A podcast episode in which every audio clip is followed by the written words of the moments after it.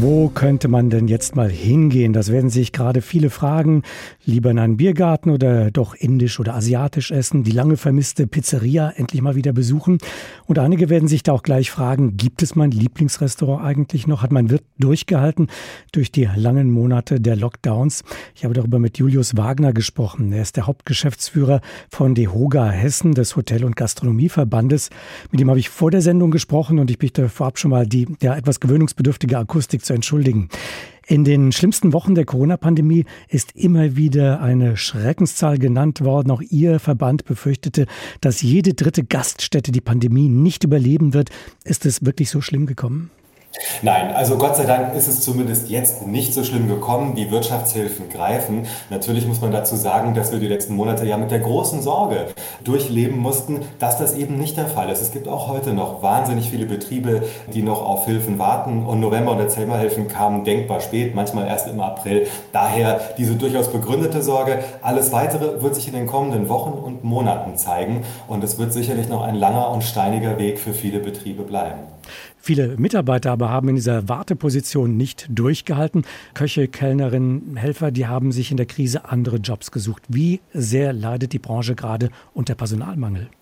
Das ist jetzt mit dem beginnenden Restart und den schrittweisen Öffnungen das vordringlichste Problem, die größte Herausforderung für Hotellerie und Gastronomie. Und es ist auch nachvollziehbar, sieben Monate Lockdown, wie wichtig das Kurzarbeitergeld in dem Zusammenhang natürlich auch ist, aber es sind natürlich reduzierte Einnahmen. Und nicht überall können Betriebe zuzahlen und konnten das auch nicht. Und in sieben Monaten haben sich viele wirklich wichtige, gute Mitarbeiter aus der Branche in andere Beschäftigungsverhältnisse verabschiedet. Das ist tatsächlich jetzt das, was die meisten meisten Hotels, Restaurants, Cafés und Bars schwer beschäftigt. Ist es nicht auch einfach so, dass Deutschlands Wirte schlicht und ergreifend zu schlecht zahlen, sodass sich viele dann jetzt in der Krise gesagt haben, das ist vielleicht die Gelegenheit, den Absprung zu suchen und auch zu schaffen und sich dann vielleicht bei einem Paketdienstleister oder in Altenheim einen neuen Job zu suchen?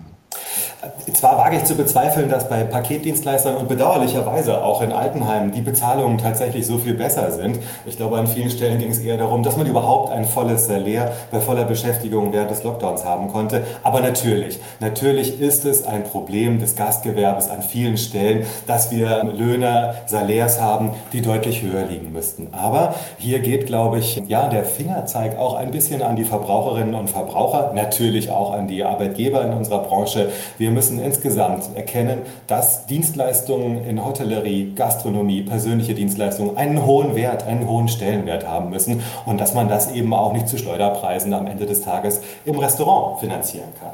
Schauen wir auf die Wirte selbst. Ist das für viele denn tatsächlich noch ein Traumberuf nach dieser Erfahrung, nach dieser möglicherweise existenziellen Erfahrung für viele? Ja, also Gastwirt, das wird man vor allen Dingen mit wahnsinnig viel Passion. Und wir haben das jetzt auch über die Krise erlebt. Das sind jetzt sehr, sehr harte, schwere Monate, aber bedeutend und wirklich ähm, anrührend ist, es sind Stehaufmännchen, die ihre Leidenschaft und ihr Herz in der Dienstleistung, in der gastronomischen, auch in der Küchendienstleistung schlicht und ergreifend fest verloren haben haben. Und das ändert sich auch nicht. Wichtig wird für uns sein, schaffen wir es in den kommenden Monaten und auch Jahren, junge Menschen für eine Arbeit im Gastgewerbe, in diesem, ja, ich sag mal, im klassischen People's Business zu begeistern. Das wird die Zukunftsfrage für das Gastgewerbe sein. Nun gibt es ja viele Restaurants, Biergärten oder ähnliches, die draußen ihre Gäste jetzt gerade bewirten können, das in großer Zahl. Die Möglichkeit aber haben ja doch viele nicht. Schauen wir zu sehr auf das Prinzip Hoffnung, dass jetzt mit der Öffnung alles gut wird? Oder verliert man da schnell die aus dem Blick, die eben diese Möglichkeiten nicht haben, die viel beengtere Verhältnisse haben und eben jetzt nicht wieder voll loslegen können?